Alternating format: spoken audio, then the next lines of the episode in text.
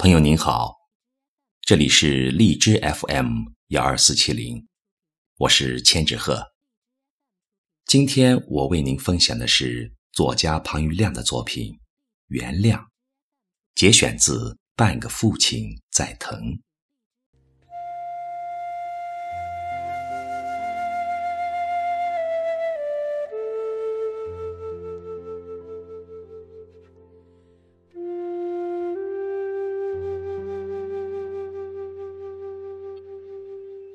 即使再暴躁的父亲，也有温柔的时候。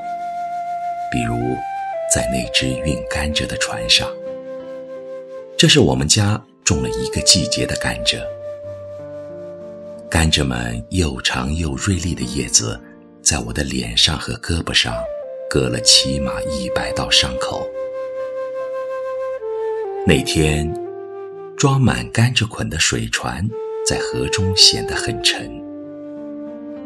我坐在甘蔗捆的堆顶，给撑船的父亲指路。父亲把湿漉漉的竹篙往下按，长长的竹篙被河水一寸一寸地吃了。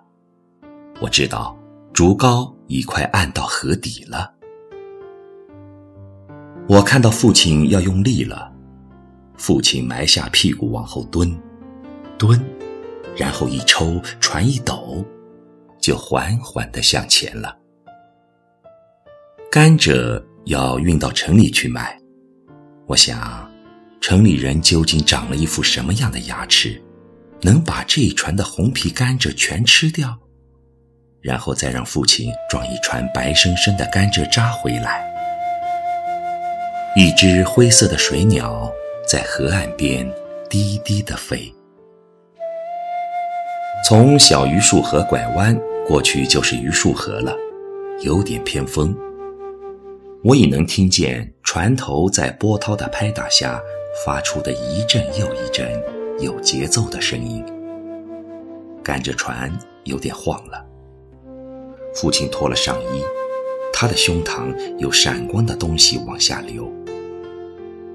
榆树河两岸的榆树，就像拉纤的人，都弯着腰。再后来，黄昏就来了。早上烧霞，等水烧茶；晚上烧霞，晒死蛤蟆。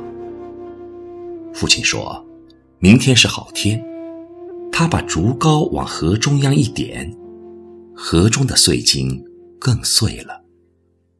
我的眼中全是金子。后来。甘蔗船慢慢的变成了一团黑，这团黑在有点黑亮的河中缓缓地走着。我什么也看不见了，但眼中还是有东西在闪烁。我看见了无数只萤火虫在河里飞来飞去，还有无数只青蛙在呱呱地叫着，有时还不时地往河里跳，咚，咚，咚。像在敲鼓，父亲的竹篙在黑暗中也发出了咚的声音。我在醒来的时候，满眼的星光。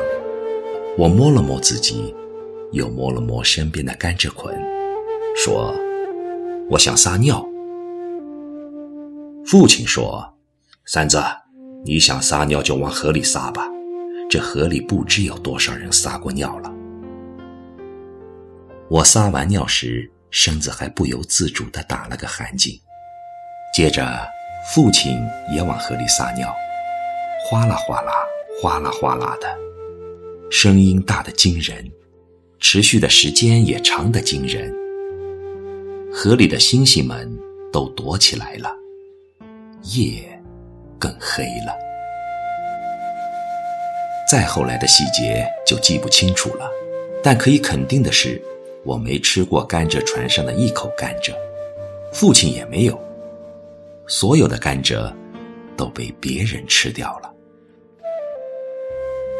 从城里回家之后，父亲依旧，他的暴力依旧。那个脾气最好的父亲，被那只空空的甘蔗船偷走了。